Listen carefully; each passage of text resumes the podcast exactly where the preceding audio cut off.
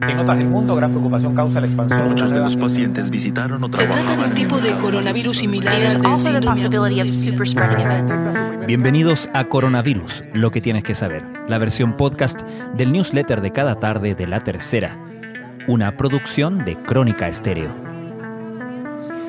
Es viernes 21 de agosto. El balance ministerial de la jornada de hoy contó con elogios del subsecretario de Redes Asistenciales Arturo Zúñiga hacia su par de salud pública Paula Daza por su trabajo inagotable y el agradecimiento de parte del ministro de Salud Enrique París hacia la gestión de sus dos subsecretarios. No era algo gratuito, se da en un momento en que algunos artículos apuntan a la existencia de una tensión y descoordinación dentro del equipo ministerial. El titular de la cartera planteó esa gente que dentro del mismo ministerio transmite noticias que van en contra de su propio lugar de trabajo no debe ser escuchada, dijo el ministro París, con un respaldo explícito a los subsecretarios en que trató de descartar que el problema estuviera en la comunicación entre ellos.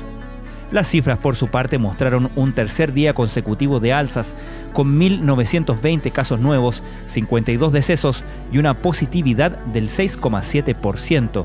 Sobre el nuevo aumento en las cifras, París aseguró que no se trata de un número gigantesco y optó por valorar lo positivo.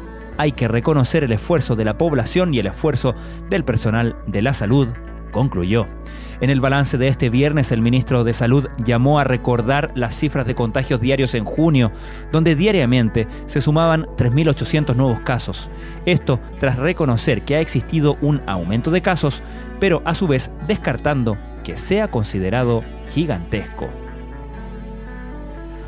Dentro de la moneda se habla de cambios pendientes en distintas subsecretarías, pero aún no se sabe si esto tocará los nombres de Paula Daza y Arturo Zúñiga.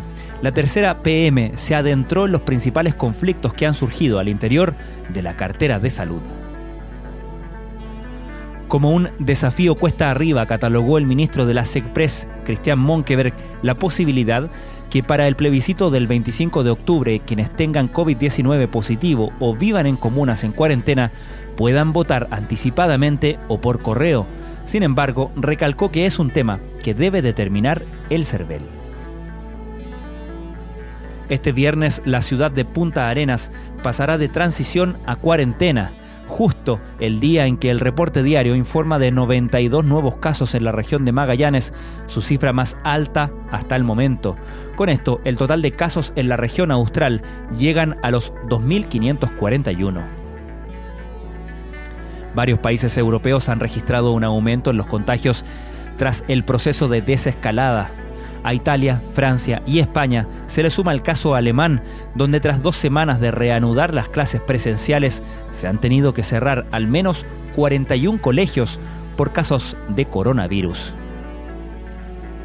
En una nueva versión del fact-checking de la tercera del coronavirus, hablamos sobre el uso de la mascarilla al aire libre al momento de hacer actividad física y sobre los rumores de la supuesta efectividad del chicle al momento de controlar el virus.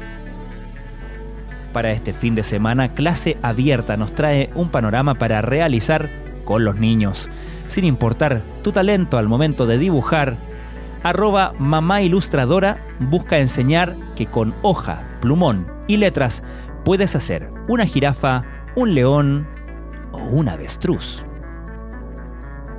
Esto fue Coronavirus, lo que tienes que saber, la versión podcast del newsletter de cada tarde de la tercera. La redacción es de Valentina Danker, la producción de Crónica Estéreo, el podcast diario de la tercera que de lunes a viernes, todas las mañanas, te entrega un capítulo nuevo dedicado en profundidad y contexto a un tema de nuestra actualidad. Soy Francisco Aravena, que tengan muy buenas tardes.